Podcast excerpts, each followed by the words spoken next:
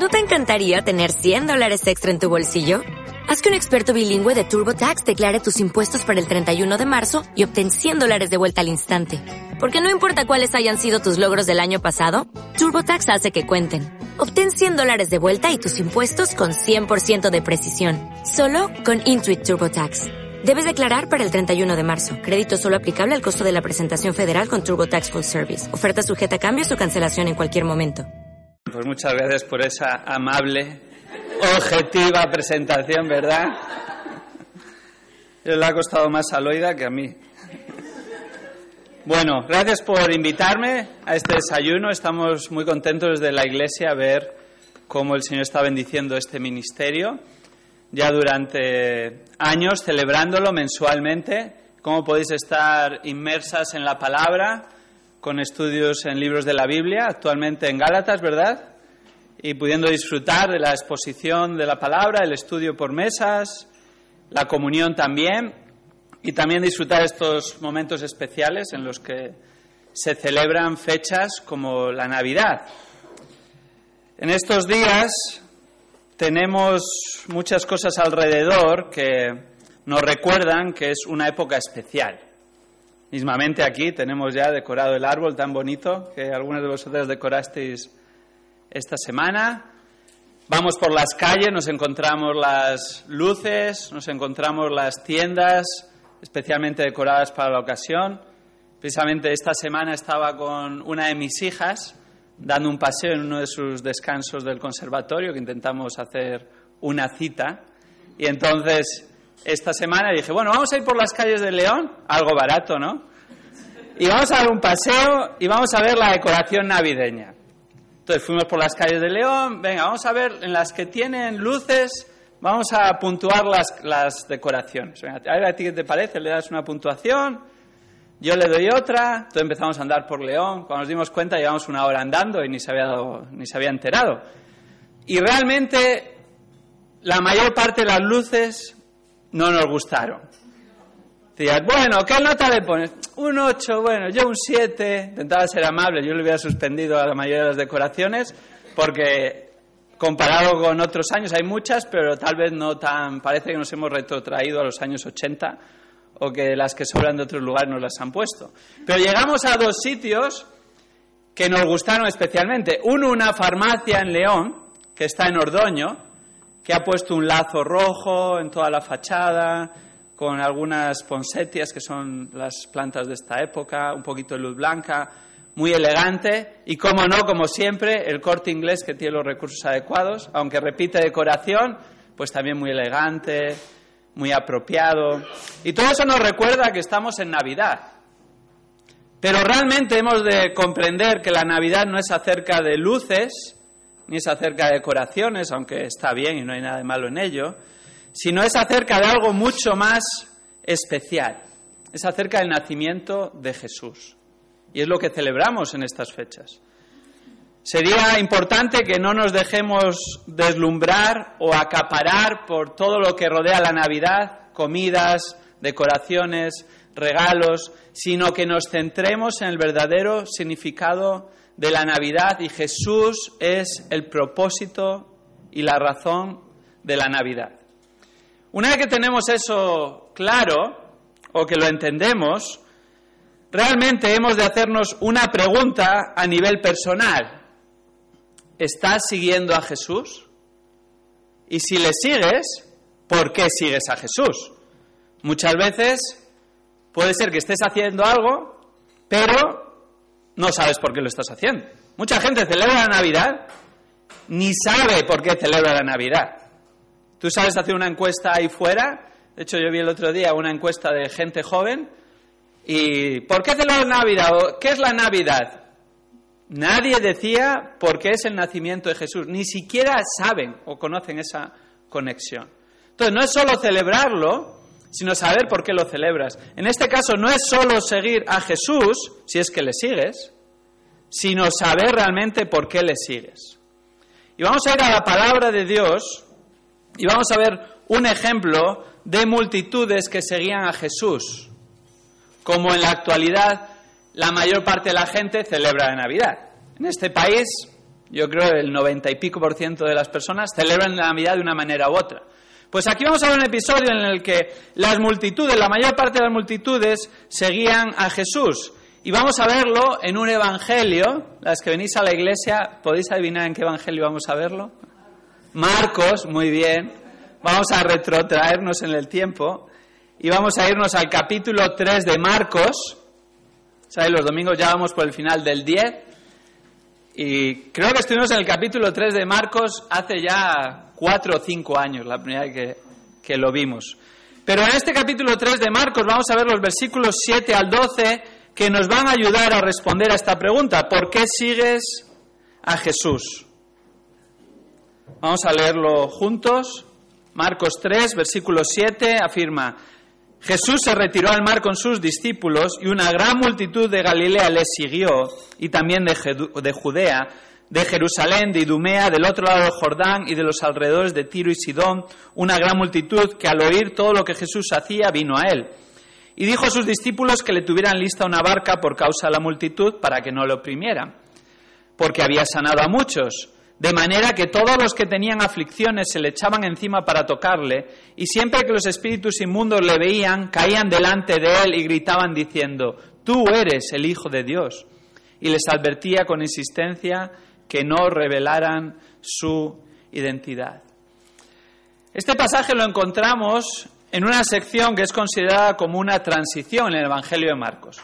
Habíamos encontrado muchos episodios de acción en los primeros dos capítulos en los que Jesús entra en escena, Jesús es precedido por Juan el Bautista, capítulo 1, Jesús es bautizado por Juan el Bautista para cumplir la profecía, Jesús también es llevado al desierto para ser tentado, episodios muy conocidos por todos, y Jesús comienza su ministerio, llama a sus primeros discípulos o apóstoles, dos pares de hermanos, Simón y Andrés y Jacobo y Juan, él comienza su ministerio de enseñanza, él recorre Galilea sanando a personas, curando a leprosos, expulsando demonios, paralíticos. Le encontramos en su interacción con los religiosos de la época, fariseos y escribas. Incluso en el capítulo 3, en los versículos precedentes a los que hemos leído, acaba de sanar al hombre de la mano seca en el día de reposo, por lo cual los fariseos junto con los herodianos, los fariseos, la facción religiosa, junto con los herodianos, la facción política, se habían puesto de acuerdo en que era momento de acabar con Jesús. Versículo 6. Para ver cómo podían destruirle, comenzaron a tramar la destrucción de Jesús. Y aquí llega como una especie de descanso, una transición. Y es muy interesante porque aquí se le puede tomar al pulso la razón por la que las multitudes seguían a Jesús. Y hemos de hacernos esa pregunta, ¿por qué sigues a Jesús? Y vamos a hacernos tres preguntas. Me gustaría que cada una de vosotras os planteéis en esas preguntas a ver en cuál encajáis. La primera de ellas es, ¿sigues a Jesús por inercia? ¿Sigues a Jesús por inercia? Eso es lo que sucedía con la mayor parte de las personas presentes en esta escena. Fijémonos, versículos 7 y 8 de nuevo. Jesús se retiró al mar con sus discípulos, una gran multitud de Galilea le siguió y también de Judea, de Jerusalén, de Idumea, del otro lado del Jordán, de los alrededores de Tiro y Sidón, una gran multitud que al oír todo lo que Jesús hacía, vino a él. Aquí estas personas estaban siguiendo a Jesús por inercia. Fijémonos, el versículo 7 comienza diciendo, Jesús se retiró al mar con sus discípulos. Ese se retiró no es un retiro de vacaciones, ni tampoco de jubilación, que es que dejase el ministerio. Es más, en el pasaje paralelo de Mateo 12, 15, dice que Jesús, sabiéndolo, ¿qué sabía Jesús? Que empezaban a tramar contra él cómo destruirle, se retiró allí es como el retiro de unas tropas que están en el frente y cuando ven que la situación se está poniendo cruda, necesitan retirarse momentáneamente para no tener que enfrentar una batalla que tal vez no pueden hacer frente o que no es el tiempo. Jesús en ese momento implica que se retiró del peligro, se refugió del riesgo inminente. Fue un acto de prudencia porque no era el momento en el que Jesús debía de ser atrapado y llevado a morir en la cruz. Entonces, en esta retirada momentánea no se retira solo. Vemos ahí en el texto que dice, Jesús se retiró al mar con sus discípulos, se retira de Capernaum, de la zona de la ciudad, a los aledaños del mar de Galilea, pero no lo hace solo, con sus discípulos. Y la manera en la que lo expresa está poniendo el énfasis, la importancia en los discípulos. ¿Con quién se fue Jesús? No se fue solo, sino que se fue con los que le seguían verdaderamente, sus discípulos. Ahora, ¿estaban solos? No, versículo 7. Mucha gente le siguió, fijémonos, una gran multitud de Galilea le siguió, le estaban siguiendo. Una gran multitud. Ahora, no es solo una gran multitud de Galilea que es de la zona, estaban en Galilea, sino el versículo 7 al final y el 8 nos habla de otra gran multitud de Jerusalén, de Judea, de Idumea, del otro lado del Jordán, de los alrededores de Tiro y Sidón, una gran multitud que al oír todo lo que Jesús hacía, vino a él. Dos multitudes están siguiendo a Jesús. Una gran multitud de Galilea, las proximidades, pero otra gran multitud de lugares recónditos, remotos y alejados. Judea estaba en la zona sur. Idumea, aún más al sur, 200 kilómetros al sur. Sería como aproximadamente la ciudad de Salamanca desde León. Y en aquel tiempo no tenían autopistas, ni coches, ni trenes, ni autobuses. 200 kilómetros andando era una distancia muy considerable. Varios días de caminata. Allí estaban siguiendo a Jesús. Del otro lado del Jordán, del este, una zona que se conocía por los herodianos, porque Herodes Antipa la regía. Y dice también de Tiro y Sidón, al norte, unos 100 kilómetros al norte. Es decir, Jesús estaba siendo seguido por multitudes de toda la zona alrededor a cientos de kilómetros andando. ¿Por qué le seguían? Versículo 8. Al oír todo lo que Jesús hacía. Había llegado a ellos, había llegado a sus oídos las acciones de Jesús y Jesús se había hecho famoso entre las multitudes por sus milagros. Lo que Jesús hacía lo vemos en los pasajes precedentes. Curación de un paralítico, curación del hombre de la mano seca, curación de un leproso, curación de la suegra de Simón, expulsión de demonios. Las personas venían principalmente por eso, al oírlo, se había corrido la voz y le seguían como a alguien famoso, realmente por inercia. Eso hoy en día aún sucede. Se pone algo de moda, todo el mundo empieza a hacerlo. ¿No es así? Se ponen de moda ciertos zapatos o ciertas botas, todo el mundo empieza a llevarlas. Se pone de moda los pantalones pitillo, que se decía antes, ahora es slim, fit, no sé qué, ¿verdad? Que todo está americanizado anglosajonizado. Todo el mundo lo lleva aunque casi no te entre ni en la pierna, ¿verdad? Ahora un hombre va a intentar comprar unos vaqueros y o estás así como un palillo los chavalitos de 17, 18 años o los señores mayores van a buscarse unos pantalones y casi todo, aunque no sea pitillo, es semipitillo y no, no entran los pantalones realmente. Tienes que llevarlo ajustados a partir de la rodilla. Se pone de moda, todo el mundo lo hace. Por inercia, no porque te guste, o ni siquiera porque te quede bien. En este caso estaba sucediendo eso. Por inercia habían oído de Jesús y entonces la gente venía. Mira, unos van, vamos a ir con ellos. Algunos a lo mejor ni sabían por qué iban. Bueno, vamos a ver este fenómeno nuevo, a interesarnos quién es este Jesús que está revolucionando la zona de Galilea. Y hemos de hacernos esta pregunta realmente. Primero sigues a Jesús, pero si sigues a Jesús, ¿por qué le sigues? ¿Le estás siguiendo como a estas multitudes por inercia? Es lo mismo que la Navidad. ¿Estás celebrando la Navidad por tradicionalismo, porque es una tradición de este país? Y si vivieras en un país que no la celebra, ¿no la celebrarías? Porque realmente sigues la corriente. ¿O estás celebrando la Navidad por religiosidad? Porque es lo que se supone que tienes que hacer, porque te has criado en un ambiente cristiano, del índole que sea. ¿Por qué sigues a Jesús? ¿Le sigues porque tus padres le siguieron? ¿O tus abuelos? ¿O tal vez tus hermanos? ¿O tus primos? ¿O porque es todo lo que has conocido? ¿Le sigues tal vez por curiosidad? ¿Porque te parece una figura histórica interesante o atractiva? o digna de imitar?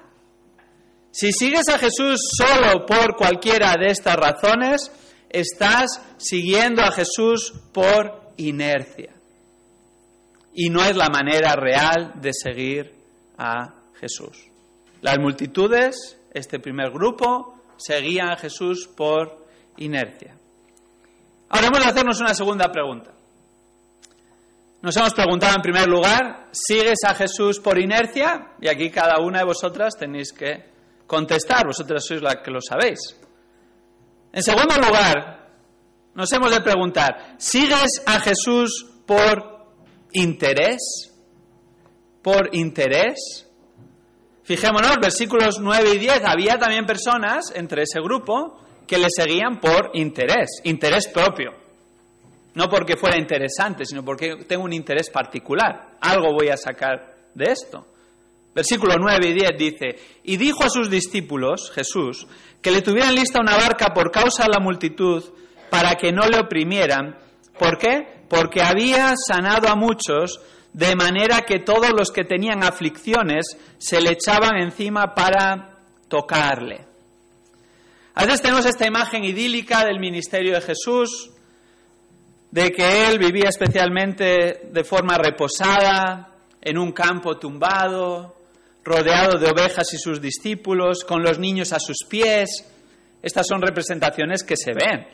Se ven en la época de Navidad, se ven en cuadros, se ven en artistas, pero la realidad según lees el Evangelio es otra. Jesús le perseguían las multitudes. Incluso cuando él quería tener un momento de privacidad, lo tenía muy complicado. Y este es el caso. Jesús estaba literalmente oprimido por las multitudes. Y entonces ante esta situación es precavido y toma medidas al respecto y les dice a sus discípulos, tener lista una barca por causa de las multitudes, y el versículo 9 nos lo dice claramente, para que no lo oprimieran. Recordemos, se habían ido al mar, se habían retirado a la zona del mar. Las multitudes venían. Por un lado tienes a las multitudes, por el otro lado tienes el mar de Galilea. No hay para dónde escapar. O si hay una aglomeración, hay una situación que se va de las manos. Entonces dicen, tener lista una barca, no porque se fuese a ningún lado, sino si llegase el momento, yo me subo a la barca, me aparto un poco y así podemos controlar la situación para que no lo oprimieran. Es lo mismo que se hace ante un evento que tiene muchas personas y que tal vez es un cantante muy famoso, un primer ministro o una personalidad. ¿Qué sucede? Hoy en día no ponen una barca, sino que vayan la zona. Lo hemos visto en estos días con los juicios tan mediáticos que nos rodean en España, con las multitudes se agolpan, los periodistas, entonces tienen que poner vallas para que puedan pasar, entrar y salir y no haya percances ni nadie sea oprimido. Esta es la situación en la que está Jesús. Y le dice, tener lista esa barca para el momento que lo necesite. ¿Por qué había tanta gente ahí? Versículo 10. Fijémonos. Porque había sanado a muchos. Esa era la razón. Porque había sanado a muchos. Ahora, no hemos de juzgar a la ligera. Todos podemos entender si una persona tiene una enfermedad, una necesidad, y hay una solución, vas a tratar de ir a buscar esa solución, ¿verdad? Pero si solo vienes a Jesús porque te soluciona tus problemas, no le estás siguiendo por la razón adecuada. Estas gentes venían a Jesús porque les podía sanar de su enfermedad, ese era su principal problema, su principal preocupación. De esta manera, el versículo 10 continúa diciendo, de manera que todos los que tenían aflicciones se le echaban encima para tocarle. La gente se le echaba encima literalmente. ¿Qué gente? Las que tenían aflicciones. Y es muy interesante porque si fuéramos eh, palestinos o de la zona, o galileos de la zona de Galilea del siglo I y entendiésemos el lenguaje común de aquella época, es el griego koiné, la palabra aflicción literalmente significa azote, latigazo. No eran enfermedades livianas, eran unas enfermedades que era como si le estuvieran azotando, estaban afligidos, azotados por esa enfermedad. No es como cuando tienes un resfriado, una enfermedad que tal vez, bueno, te tienes que pinchar tres veces al día, como los diabéticos, sí, es importante y tienes subidas y bajadas y te causas tus problemas, pero no es que si no puedes vivir con esa enfermedad, hay muchas enfermedades con las que puedes vivir. Pero las enfermedades de las que está hablando aquí son enfermedades con las que no puedes vivir porque si no vas afligido, azotado por la vida y todo lo que llena tu mente, tu tiempo, tus preocupaciones es tu enfermedad y no puedes disfrutar de nada. En ese contexto podemos entender humanamente hablando, ¿verdad? Porque en alguna ocasión nos hemos sentido así, ya sea por una enfermedad o por cualquier otra cosa, buscan una solución. Y esa solución que buscan la encuentran en Jesús. ¿Por qué? Porque Jesús ya había sanado a muchas personas. Se había probado que Él podía proveer esa solución. Y se abalanzan literalmente, se le echaban encima con la esperanza de que con solo tocarle podremos ser sanados. Sucede posteriormente en el Evangelio de Marcos. Nos acordamos del episodio de la mujer con el flujo de sangre, que no era un flujo de sangre superficial, sino que años y años había soportado este flujo de sangre, lo cual le hacía inmunda, no podía juntarse con la gente, estaba viviendo en el ostracismo social, estaba padeciendo físicamente, era una enfermedad deshonrosa, estaba en una situación extrema. Y al oír de Jesús, entre las multitudes, de alguna manera ella se coló, se metió y llegó a tocar siquiera el manto, el borde del manto de Jesús, y se curó. Y Jesús notó que había salido poder de él. Y dice a los discípulos, ¿quién me ha tocado? Y los discípulos le contestan parafraseándole, bueno, más bien, ¿quién no te ha tocado? ¿Te, ¿Te, das cuenta que estamos aquí en medio de una multitud? Es como cuando estás en las fiestas de León y tal vez vas a ver los fuegos artificiales, todo el mundo se agolpa y estás allí como sardinas en aceite. La pregunta no es quién te ha tocado, sino todo el mundo, tú estás tocando te están tocando y está intentando salir y es imposible que no haya contacto físico en ese contexto. Así estaba Jesús, pero él había notado que alguien le había tocado de manera especial y que había salido poder de él. Solo con tocarlo esa mujer se sanó instantáneamente después de que había padecido años esta enfermedad y después de que había gastado todo su dinero, por poco o mucho que fuese, en médicos que no le habían podido solucionar su enfermedad. No solo ese es el caso, sino que Marcos 6:56 afirma, donde quiera que él entraba, en aldeas, ciudades, campos, le rogaban que les permitiera ni siquiera tocar el borde de su manto, y todos los que le tocaban quedaban curados.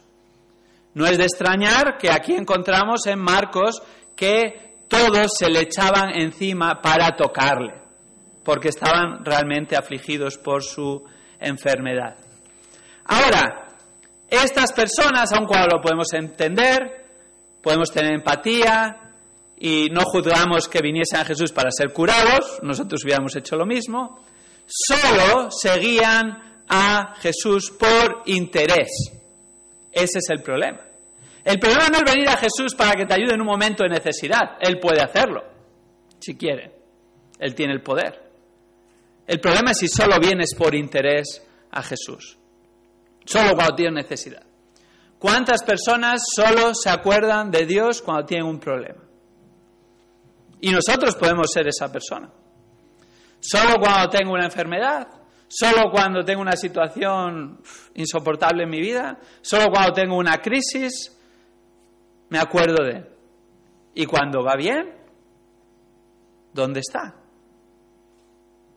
Estas personas le seguían por interés. ¿Por qué decimos esto? Porque según avanzamos en el Evangelio, estas multitudes y muchas otras multitudes que aparecen en Mateo, Marcos, Lucas y Juan, desaparecieron.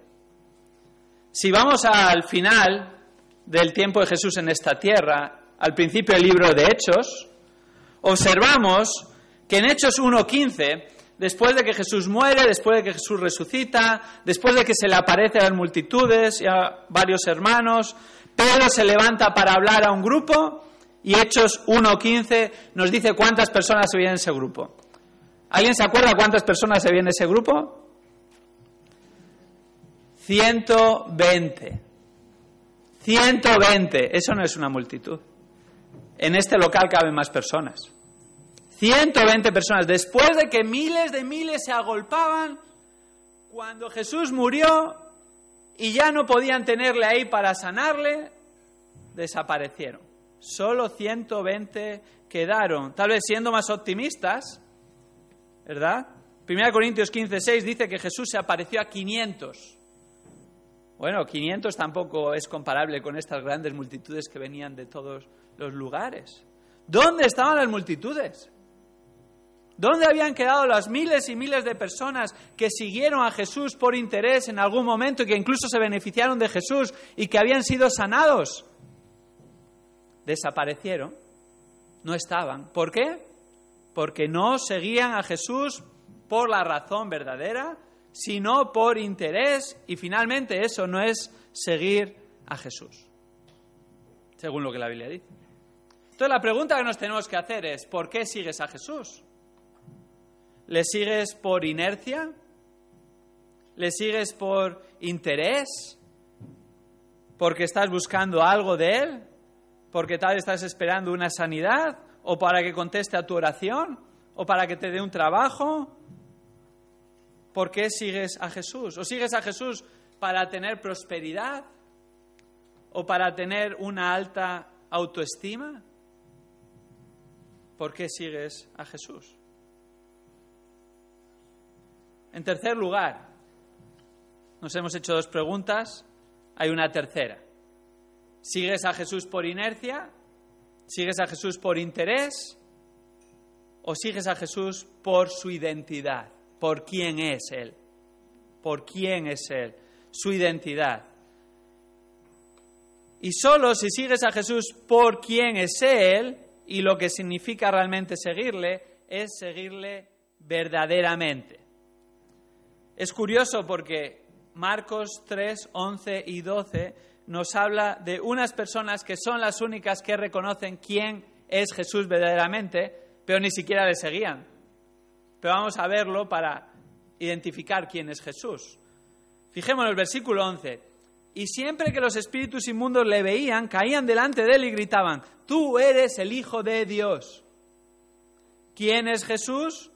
Es el Hijo de Dios. Y los espíritus inmundos, es decir, los demonios, decían a Jesús, tú eres el Hijo de Dios. Ellos no estaban ahí por inercia, ellos no estaban ahí por interés, ellos ni siquiera seguían a Jesús, pero ellos sabían quién era Jesús, el Hijo de Dios. No solo lo vemos en este texto, si vamos a otros pasajes, Marcos 1.24, de nuevo dice, tú eres el santo de Dios. Marcos 5.7, tú eres, todo esto son espíritus inmundos, el Hijo del Dios altísimo. Jesús es el Hijo de Dios estaban en lo cierto. ¿Qué significa esto? Esto es como empieza el Evangelio de Marcos. Si vamos al primer capítulo de Marcos, versículo 1, si tienes ahí tu Biblia, fíjate lo que dice el primer versículo, principio del Evangelio de Jesucristo. ¿Quién es? Hijo de Dios.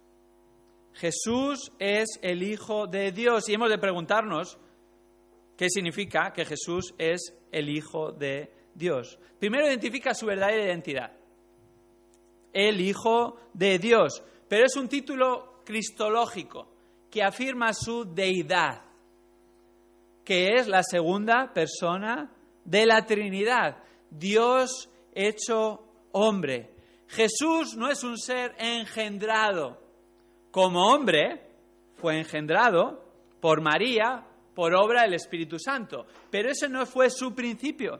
Jesús existe desde la eternidad, no tiene principio ni tiene fin, como Dios Padre no tiene principio ni tiene fin.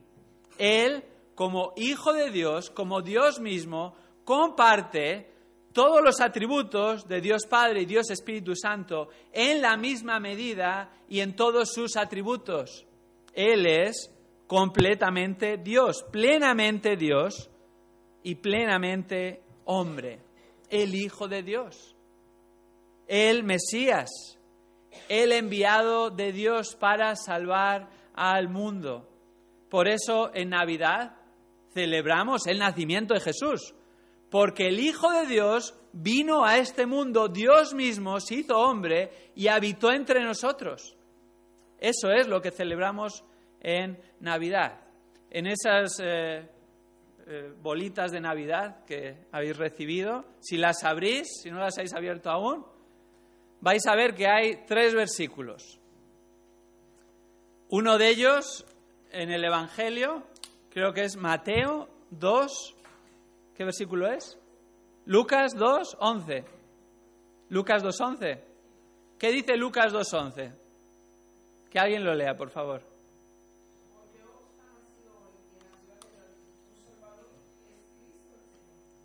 Cristo el Señor. Eso es lo que celebramos en Navidad. Que ha nacido, nació Cristo el Señor, el Hijo de Dios, un Salvador. ¿Por qué celebramos la Navidad? Porque el Salvador vino a este mundo. Ese es el verdadero motivo de celebrar la Navidad. Ahora, si tú no crees que Jesús es el Hijo de Dios, permítame, permíteme que te diga, no tienes nada que celebrar en esta Navidad, al menos en coherencia, en consonancia con lo que es la Navidad. Ahora, no solo es creer que Él es el Hijo de Dios, sino que si tú no sigues a Jesús verdaderamente como tu Salvador, no hay nada que celebrar. Porque todavía estás perdido, todavía estás en tus pecados. Porque Jesús vino como el Salvador, porque como también afirma el Evangelio, le dijeron a sus padres, el ángel, le pondrás por nombre Jesús. Tiene un significado especial, porque Él salvará a su pueblo de qué? De sus pecados. Todos somos pecadores, dice la Biblia. No hay justo ni aún uno en Romanos 3. Esa es la afirmación de la palabra de Dios. Pero empíricamente, por la experiencia, pragmáticamente, todos lo sabemos.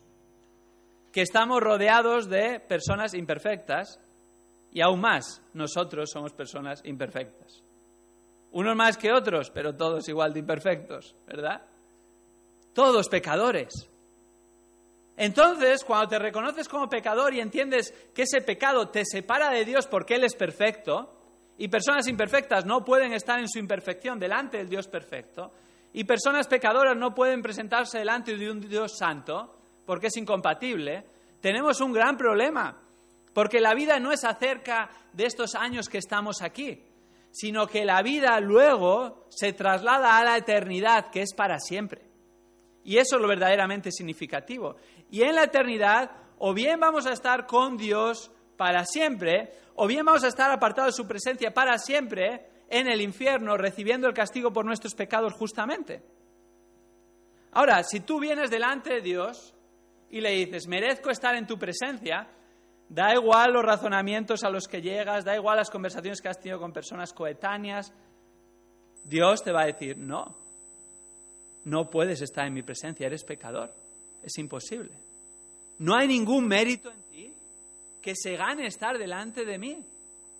Ahora, si tú vienes a Dios y le dices, mira, no merezco estar en tu presencia, soy un pecador y merezco el castigo pero entiendo por lo que tú dices en tu palabra, que enviaste a tu Hijo, Jesucristo, el Hijo de Dios, a vivir la vida perfecta en este mundo que yo no puedo vivir, a morir en la cruz en mi lugar para pagar por mis pecados, y yo me aferro a Él, y yo creo en Él como mi Salvador, y yo le sigo a Él, entonces Cristo es tu tarjeta de presentación. Es más, por Cristo, por los méritos de Cristo, única y exclusivamente por gracia, por medio de la fe, es que vas a ser recibido por Dios como su Hijo, no solo en la eternidad, sino en el mismo momento desde el que pongas tu confianza en Jesús como tu Señor y Salvador. Y si tú has estado perdido y tú reconoces que has estado perdido y ahora eres salvo en Cristo, tienes mucho que celebrar esta Navidad. No solo esta Navidad, sino cada día de nuestra vida. Y lo entendemos. ¿Por qué celebramos la Navidad? Porque vino el Salvador. Y si no hubiera venido el Salvador, estaríamos perdidos todavía. Y celebramos que vino Jesús a esta tierra para ocupar mi lugar en la cruz, pagar por mis pecados y para atribuirme, para poner en mi cuenta su justicia, su vida perfecta. Jesús me cubre perfectamente. Su sangre cubre todos mis pecados el peor de los pecados, el pecado más recurrente, aquel que tal vez ni siquiera nadie sabe que has cometido, ni quieres que lo sepan. Jesús lo cubre con su sangre. Pero eso no es suficiente, sino que además Jesús, si confías en Él, te cubre con su justicia, con su perfección. No solo mis pecados han sido perdonados, sino que ahora Dios me ve justo y perfecto como yo no soy, pero Cristo es. Esa es la Navidad.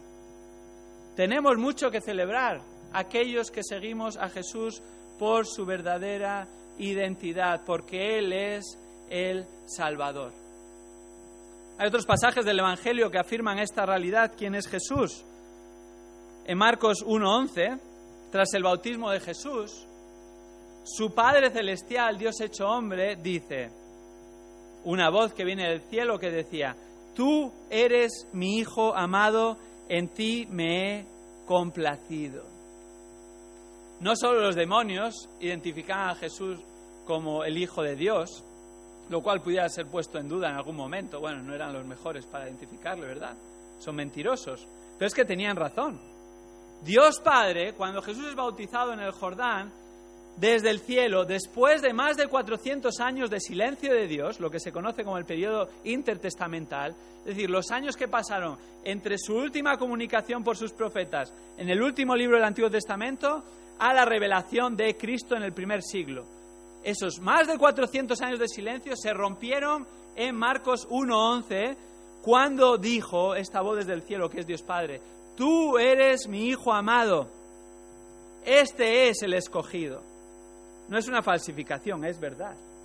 Y no solo dice, eres mi hijo amado, sino él dice, en ti me he complacido, en ti tengo satisfacción. Lo dice de una manera verbal, que es un pretérito perfecto, que significa desde el pasado hasta el presente. No era solo en ese momento específico, sino en ti me he complacido desde el pasado, ¿desde cuándo? Desde la eternidad, porque Dios no tiene comienzo, hasta ese momento. ¿Dónde está la complacencia de Dios Padre? ¿Dónde encuentra su satisfacción?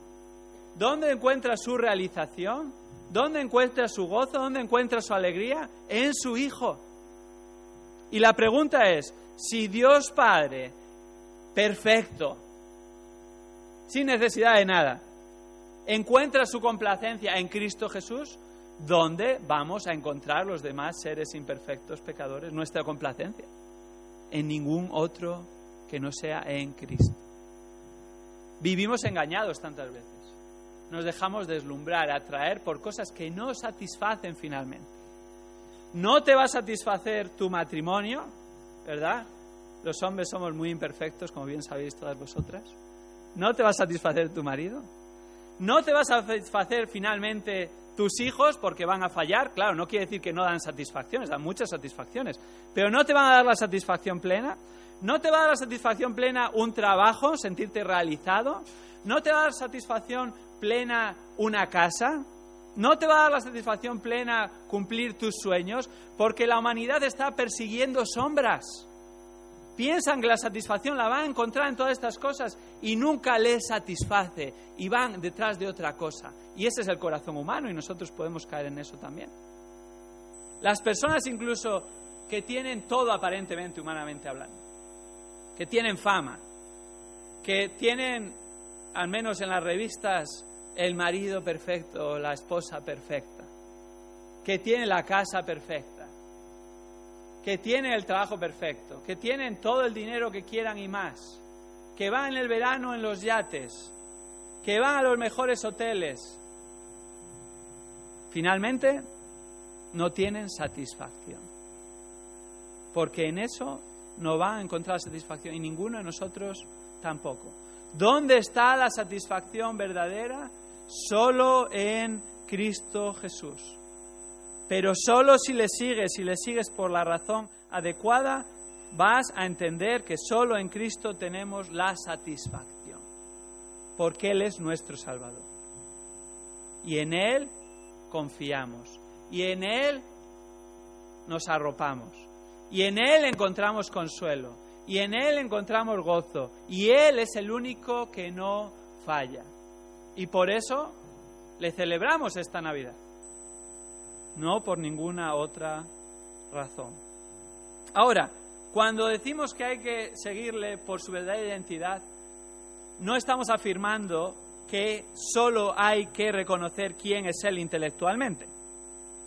¿Por qué? Porque los espíritus inmundos reconocían quién era Él intelectualmente y no son salvos. Es más, Santiago 2.19 afirma, ¿tú crees que Dios es uno?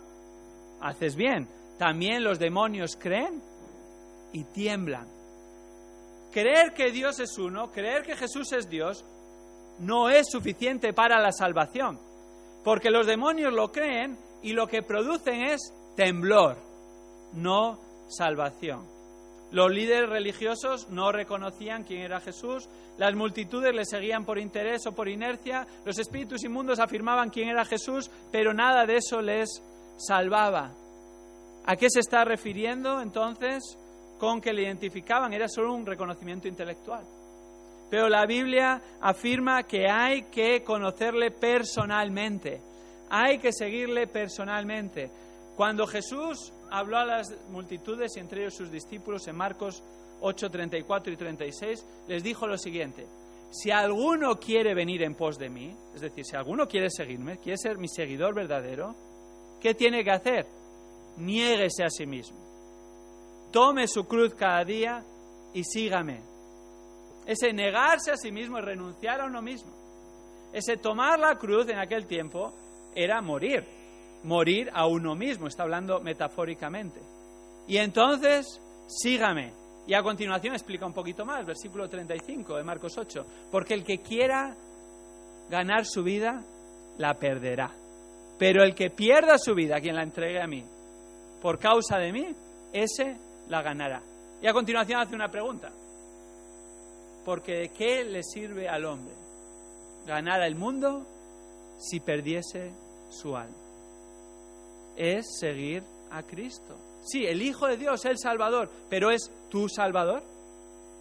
¿Sigues tú a Jesús no por inercia, no por interés, no por tradicionalismo, no por religiosidad, no porque puedes sacar algo a cambio, sino porque realmente es tu Salvador y Señor. Realmente encuentras esta satisfacción en Él y fruto de ello le das gracias y fruto de ello le das gloria y fruto de ello le exaltas y fruto de ello le celebras esta Navidad y no solo esta Navidad, sino cada día. Los discípulos lo entendieron, por eso están al final de sus días. Los discípulos con sus fallos, ¿verdad? Cuando Jesús fue arrestado, todos desaparecieron. Incluso Pedro, que le dijo, nunca te negaré. Jesús que le contestó, antes de que el gallo cante tres veces, me habrás negado. Y le negó. Pero tuvo un desliz, ¿verdad? Pero realmente le amaba y le seguía. Y cuando Jesús resucitó, ahí estaban todos. Y ahí estuvieron posteriormente que la historia nos dice que incluso tuvieron que morir martirizados por seguir a Jesús y hablar a otros de Jesús. Y ya en el Evangelio nos lo muestra porque en Juan capítulo 6 vemos que la fiesta para todos empieza a acabar. Las multitudes empiezan a irse. Y entonces, en ese momento en el que las sanidades ya se acababan, las comidas para todos se acababan después de la alimentación de los 5.000, después de que empieza a haber una mayor oposición aún por los líderes religiosos, Jesús les dice a las personas unas palabras muy serias. Y entonces el versículo 60 dice, Por eso muchos de sus discípulos, de los que le seguían, no de los doce discípulos, al oír esto dijeron, dura es esta declaración o duras son estas palabras. ¿Quién puede escucharlas? Y estaban escandalizados. Como resultado, versículo 66 de Juan 6, de esto muchos de sus discípulos, que no eran seguidores verdaderos, sino seguidores en general, se apartaron y ya no andaban con él. Entonces Jesús dijo a los discípulos, es decir, a los doce, a los apóstoles, a sus verdaderos seguidores, ¿acaso queréis iros vosotros también? Se empezaban a poner las cosas crudas. Ya seguir a Jesús por inercia o por interés no valía. Ahí era la prueba del algodón. A ver realmente quién sigue a Jesús. Y Jesús les pone en la palestra a los doce y le dice, ¿vosotros también queréis iros? Ya no están aquí las multitudes. ¿Qué le contestan ellos?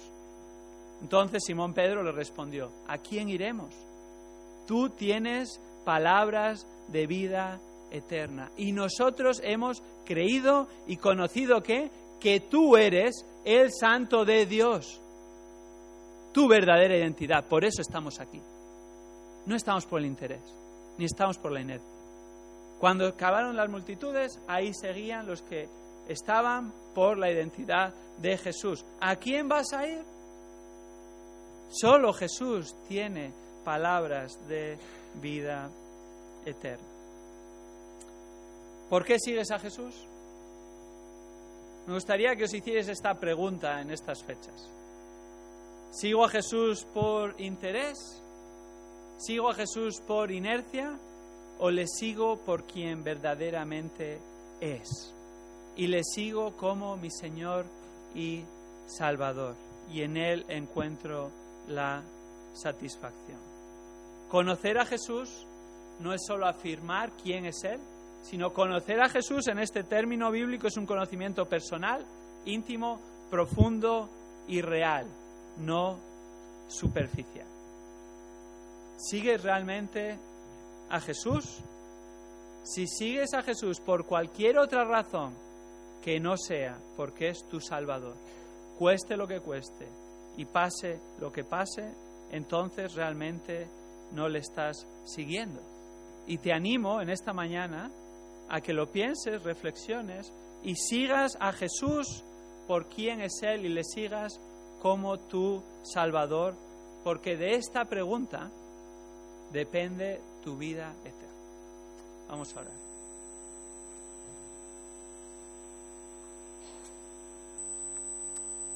Señor, te damos gracias porque hoy podemos reunirnos, gracias porque las hermanas pueden celebrar este desayuno especial y disfrutar el tiempo unas con otras, también de los alimentos que tú provees, de las amistades, de la comunión, el compañerismo.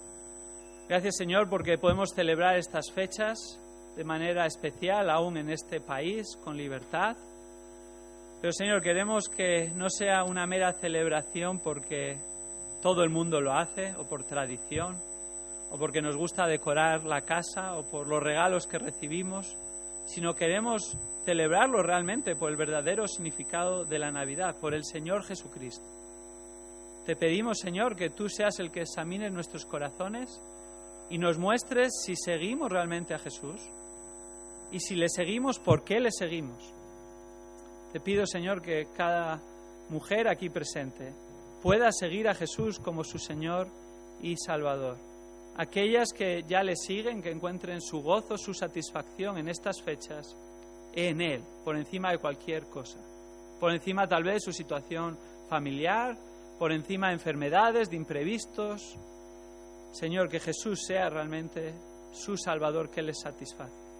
Y oro también si hay alguna mujer aquí presente que aún no sigue a Jesús por quién es, porque no se ha arrepentido de sus pecados y porque ha confiado en Él como su Señor y Salvador, que tú le muestres a través de tu palabra en esta mañana su gran necesidad y al gran Salvador, y que pueda venir a Él verdaderamente por quién es y le reciba como su Señor y Salvador y celebre esta Navidad por su verdadero significado. Solo tú puedes hacer esta obra Solo tú disciernes los corazones, los pensamientos, las motivaciones. Te pedimos, Señor, que tú hagas tu obra aquí en medio de nosotros y podamos alabar tu nombre y exaltar a Cristo en esta Navidad.